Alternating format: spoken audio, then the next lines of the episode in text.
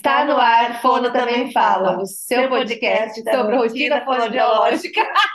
É uma porcaria. Eu sou a Sabrina.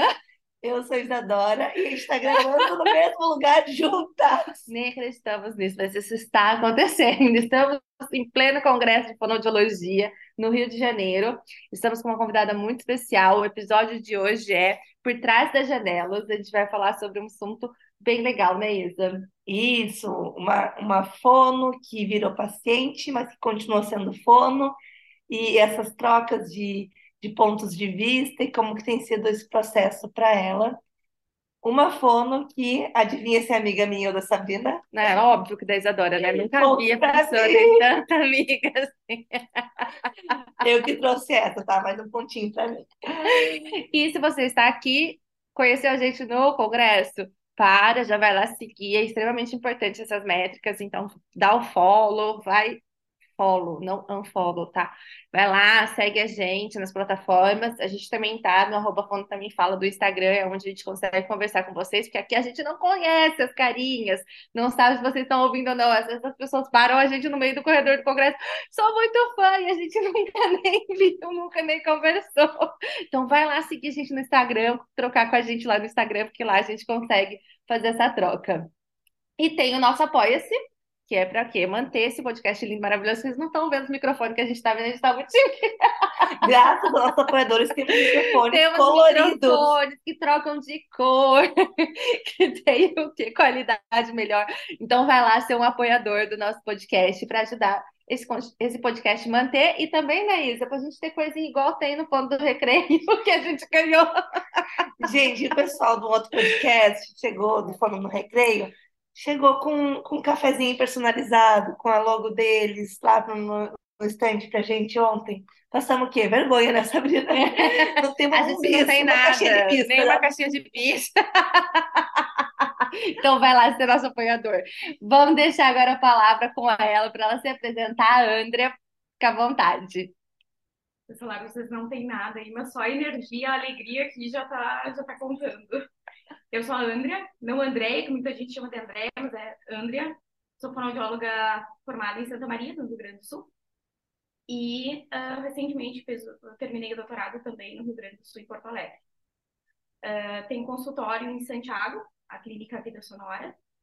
E fazem uns dois, vai fazer dois anos, eu descobri que eu tenho uma doença neuromuscular e aí nada vem sozinho, né? Uma doença rara que na descoberta de uma veio outra, e assim vai investigando outra, e a gente vai sendo atingido pelo raio, mas tem que levar pelo, na alegria o que, que vai fazer, né? Exatamente. André, conta pra gente um pouquinho, assim, essa perspectiva sua, né, de mudança mesmo, de perspectiva, o momento que você teve o diagnóstico, você já estava atuando, como estava a sua vida profissional dentro da Fono? Eu estava assim, eu, quando eu comecei a ficar doente, eu tinha pitose. Quem não sabe, pitose é quando a pálpebra cai. E aí a gente pensava assim, ah, toma uma cervejinha, cai a pálpebra. aí às vezes no final do dia a pálpebra estava caída, como assim, né? A Andra é essa pessoa que toma uma cervejinha no bar, inclusive estava no bar aqui no Rio. Então, assim, né? E aí eu estava na coleta do doutorado também.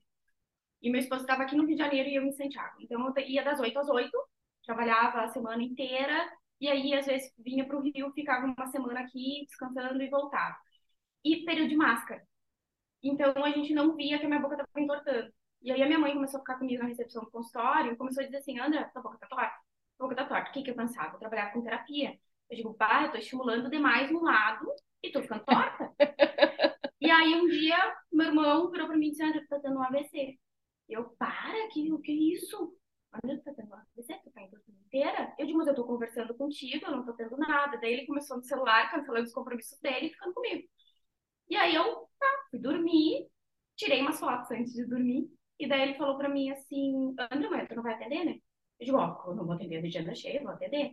Eu ligo pra minha mãe, minha mãe desmarcou a agenda inteira e eu fui parar no neurologista em Santa Maria, que era mais perto da minha cidade. Aí o neurologista, as hipóteses eram tumor, AVC, uh, coisas mais graves. Uhum. E aí, não pude sair de Santa Maria, fez todos os exames, chegaram os exames, ele, não, não é nada, assim, a gente se assustou, e a mãe, ah, ansiedade, essa guria tá trabalhando demais, é muito nervosa. Para, né? E ele virou pra mim e disse, não, ela tem algo neurológico, mas não é cirúrgico, então vamos pesquisar. E aí eu cheguei no meu, as minhas fotos me salvaram, porque a minha doença, ela é assim, é fadiga muscular. Uhum. Então, às vezes, eu sorrio demais e a comissura labial cansa e eu fico com um sorriso triste. Ou o olho cai, ou eu não consigo caminhar. Então, assim, não necessariamente é o músculo que eu tô usando, que é o músculo que fadiga. Uhum. E aí eu cheguei com as fotos e ele disse assim pra mim, ah, eu tenho 90% de certeza que tem astenia. Tu é fonoaudióloga, né? Eu, em fonoaudiologia, na minha graduação, no meu mestrado, no meu doutorado, eu nunca ouvi falar de miastenia. E eu fiquei com aquela cara de paisagem. minha mãe estava comigo. A gente saiu da consulta, ela disse, ai, André, que bom, né? Tu ficou super tranquila. de mãe, não faço ideia do que, que é isso. e acho que é o primeiro erro, né? Quando a gente uh, atende um paciente, a gente tem que atender aquele paciente como sendo paciente leigo, né? leigo e não profissional, né? Por mais que a gente saiba que aquele paciente é também um profissional, você não pode sair achando que ele sabe o que está falando, né? E é, e é engraçado, porque assim, quando a gente está do outro lado, o que, eu fiz? Google. Aí, uhum, como todo assim, mundo faz. Aí, assim, astenia. Aí, assim, astenia ocular. Aí, o outro erro, assim, a, sendo fonoaudiólogo, eu estava tendo sinais de disfagia. E eu pensava assim, ah, é a correria. Eu tô comendo rápido. Eu como falando. É isso. E aí, quando veio a minha astenia, eu coloquei assim, ah, minha astenia no Google. E a minha mãe, ai, que bom, né? Tranquilo. Daí o médico, mas tem ocular, tipo, só no olho, só na palma. Mãe, não é, tô nem rasgando. Aí nós fomos jantar e eu comi uma pizza e logo depois engasguei. Meu marido, às vezes, estudando comigo, ele já tem um pouco de, de entendimento de flor. E ele virou pra mim e disse assim, dando risada, tu tá disfágica, né? E eu virei pra ele bem sério, disse, eu acho que eu tô. E ali, pra mim, tipo, caiu, caiu a ficha, sabe? Uhum. Aí eu comecei a cuidar um pouco mais, e daí a gente viu que a minha mastenia fugiu muito. A minha mastenia é generalizada, eu não tenho marcador, então, assim, aquela história assim, tem que torcer para que alguém fique doente para ter mais marcador e ter doença uh, para bater semelhança. Eu já penso assim, não vamos torcer para ninguém ficar doente, não, ninguém merece esse negócio. Mas vamos ver o que, que a gente consegue trabalhar com isso, né? E aí a minha doença com o médico diz assim, ah, nunca ficou grave, Sim, eu nunca fiquei grave porque eu nunca aspirei. E no meu caso, a doença uhum. é o grave, é ter uma pneumonia expirativa, porque eu sou fono paro antes. Uhum. E hoje a gente está aqui no congresso, André, e tu veio no congresso como fono ou como paciente? Qual o teu olhar maior hoje nas palestras, assim? Tu está indo mais ali para a parte da, do que tu atua na clínica, ou tu está pesquisando mais sobre disfagia, sobre Mudou a sua atuação na clínica? Mudou, eu não tenho atividade laboral hoje. Uhum. Né? Uh, por quê? A gente, eu lembro quando, quando veio a doença, assim, que eu fui, fui indo para Neuros, hoje meu principal é em São Paulo, uh, ele me diz assim, é a prima da esclerose múltipla. Uhum. Só que a esclerose múltipla, tu vai degenerando. E a miastenia, tu vai tendo sintomas da degeneração ao longo do dia. Então, tu vai e volta, vai e volta. Às vezes parece que é mágica. Eu tô bem aqui conversando e daqui a pouco eu fico na cama e não consigo sair. Uhum. Então, é, quando eu me inscrevi, eu me inscrevi nos cursos de disfagia. Né? Mas não tinha ninguém para mim. e depois, eu comecei a olhar assim, ah, eu quero fazer tal curso. Daí eu olhava, ah, mas esse para mim vai ser muito legal, para mim, paciente. Então, uh, comprei uns livros na área de áudio, de curiosidade, mas comprei esse, esse, esse exercitador respiratório para mim.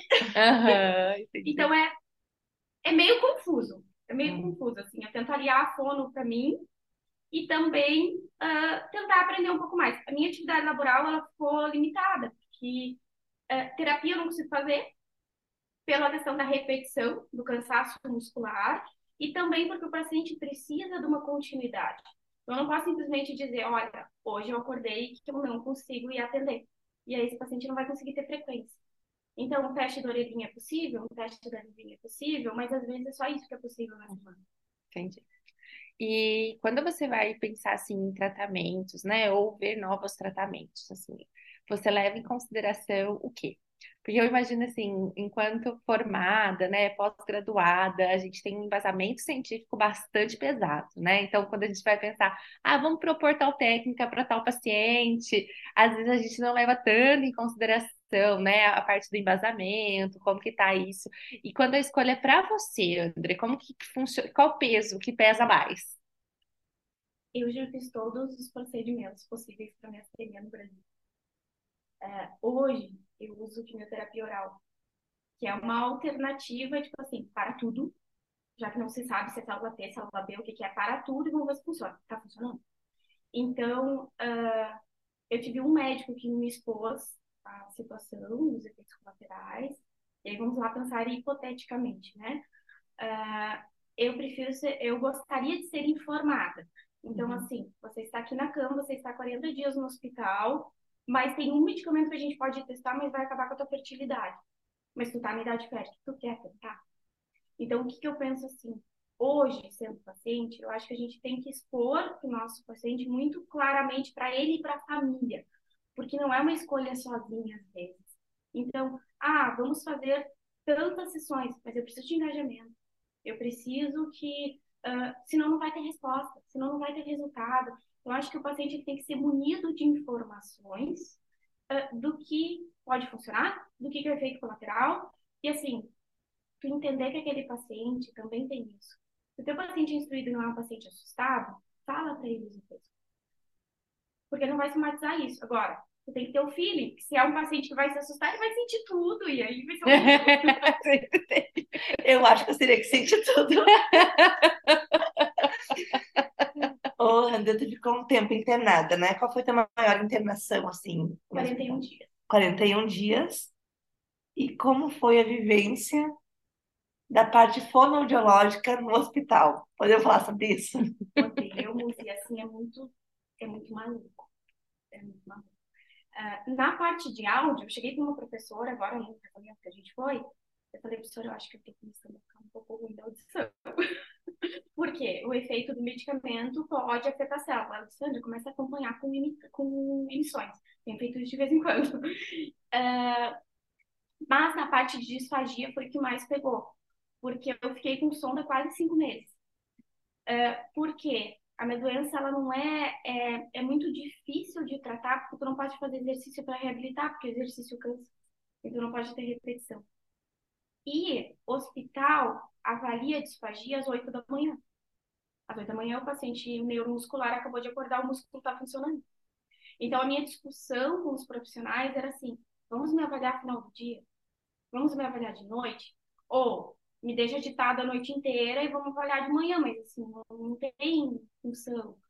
Uh, situações de pessoa com sonda, não consegue tomar remédio, a enfermeira querendo que tomasse remédio. Uh, porque Por desconhecimento mesmo, né? É, porque você está de sono. Daí eu começo a dizer, ah, porque eu gosto da tromba, né? Mas eh, dá vontade de dizer, ah, porque não sei, eu gosto. então, é... Tô com preguiça de engolir, de mastigar, eu preferia botar essa sonda aqui, uhum. até gostoso.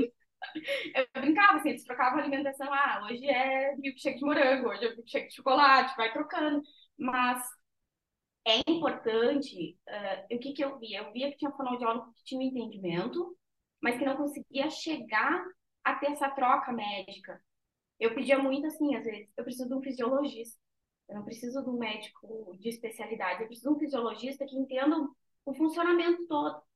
Que se eu engulo e a pálpebra cai, na sequência eu vou ter um sintoma de disfagia. Mas eu cansei o olho engolindo. Poxa, Ana, mas como? Não foi o músculo que tu usou. Mas na miastenia, às vezes eu estou escrevendo e eu canso a perna. Então, não, ele não, não cansa necessariamente o músculo. A minha primeira crise, eu fui indo gradativo, aí fiquei dois dias sem tomar água, quatro dias sem comer. Em 20 dias, eu perdi quase 14 quilos.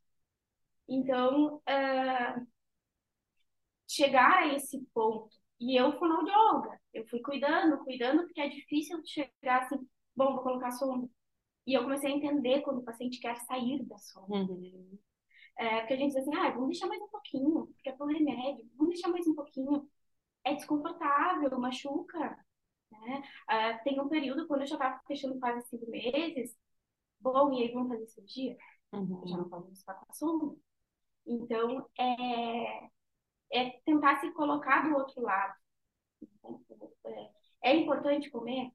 É importante comer, mas é importante esse paciente ter segurança Tu acha que o fato de tu ser fono e talvez o pessoal do hospital sabia que tu era fono, tu era paciente que ninguém queria atender, paciente chata, aquela, ai, que saco, lá vem a, a Andrea entendida que quer agora falar sobre como, quem que a gente tem que chamar para atender ela. Sentiu um pouco isso ou não? No começo não, porque eu estava muito debilitada, não tinha nem condição, eu nem sabia o que que eu tinha. O que que acontece? Eu tenho trans...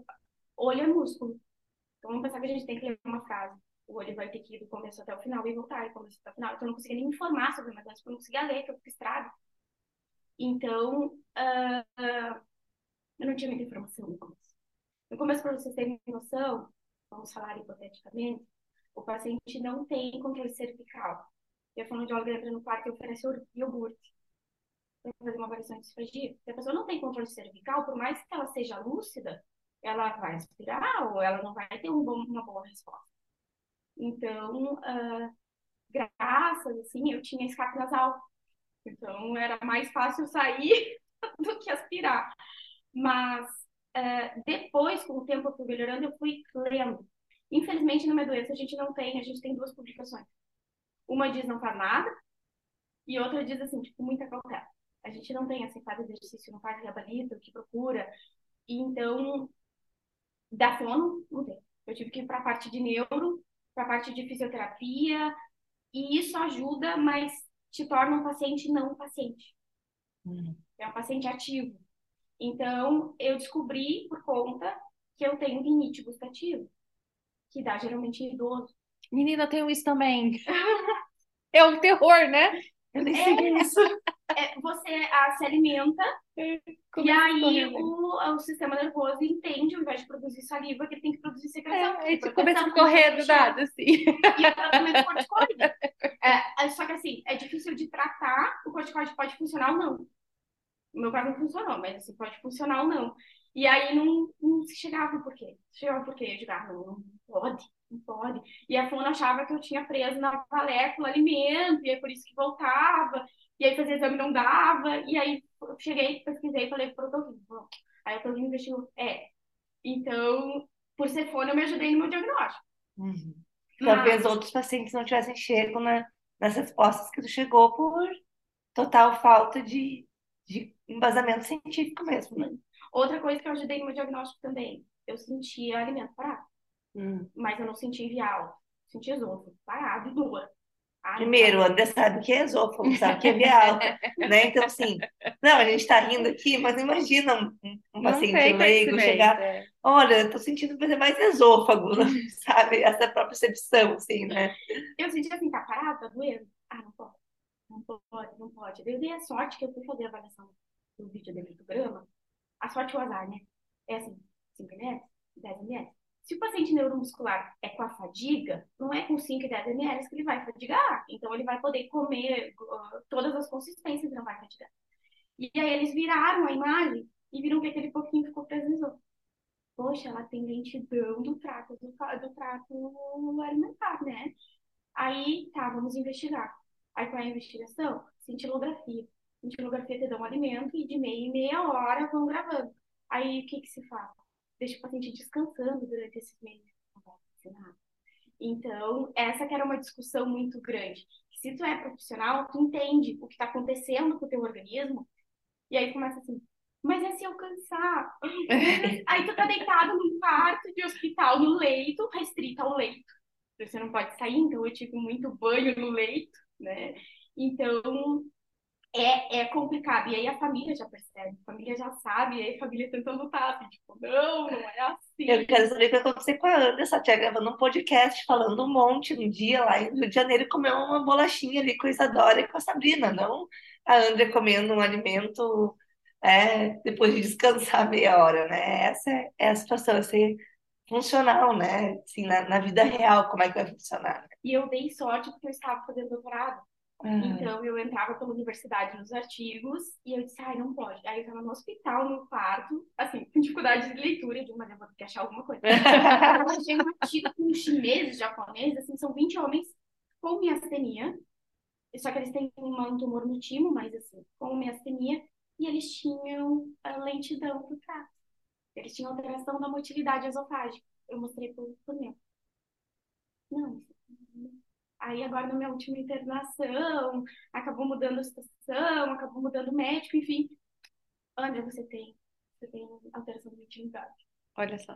Aí, aí é o que eu brigo bastante, assim. A gente tem que escutar o paciente. Porque às vezes o exame não vai tratar. O exame não pegou uma disfagia, pegou na segunda internação uma disfagia leve, mas porque o paciente neuromuscular, ele precisa fadigar para aparecer o sintoma. É, e eu, a questão do raciocínio clínico, né? É olhar para o exame, mas entender cada caso, aplicar a cada caso, porque vai ser diferente, né? Sim. A, a reabilitação, né? Vamos hum. fazer assim.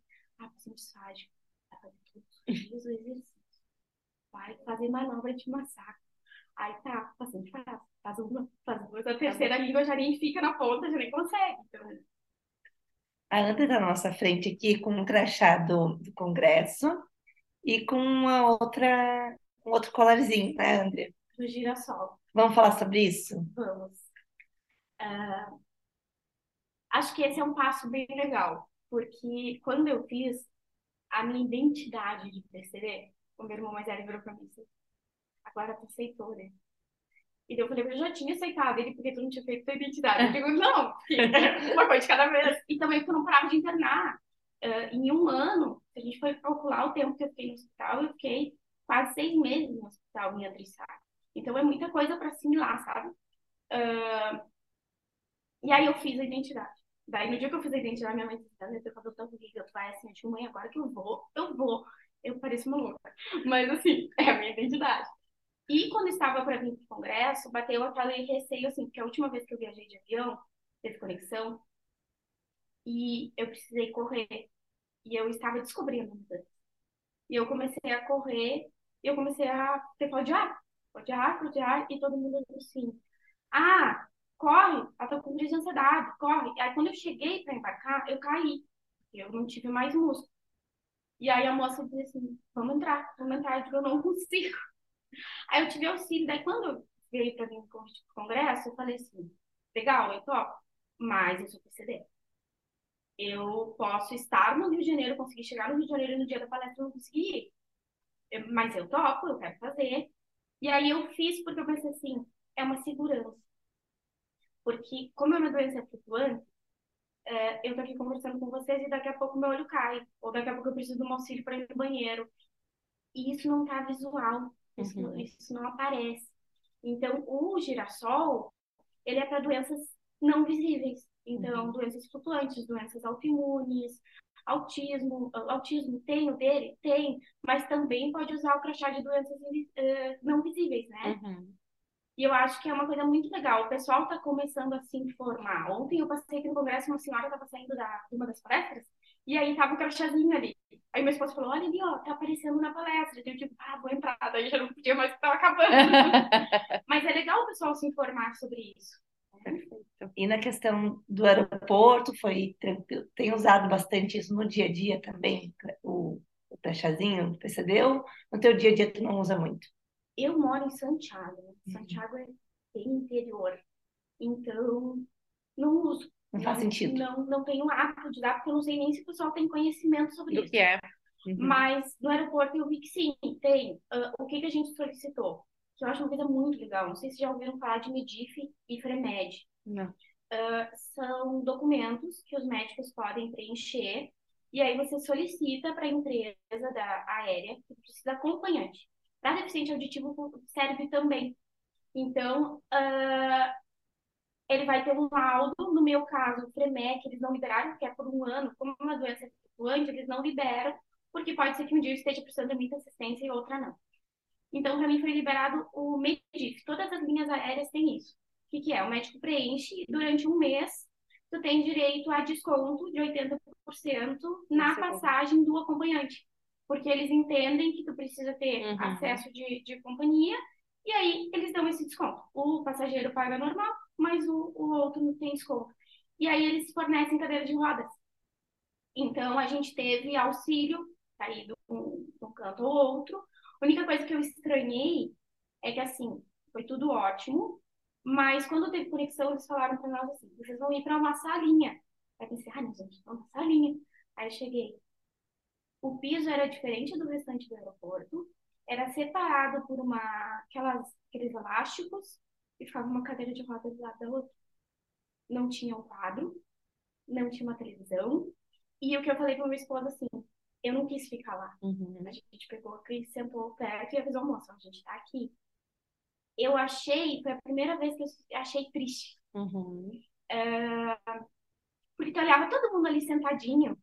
Eu- a sensação que eu tive é quando teve, quando teve a pandemia, que isolavam todo mundo no canto. é, e, e as pessoas ali, tipo, estavam em outra energia. Eu digo, ai, que judiaria, né? Tava tudo ótimo e teve esse isolamento.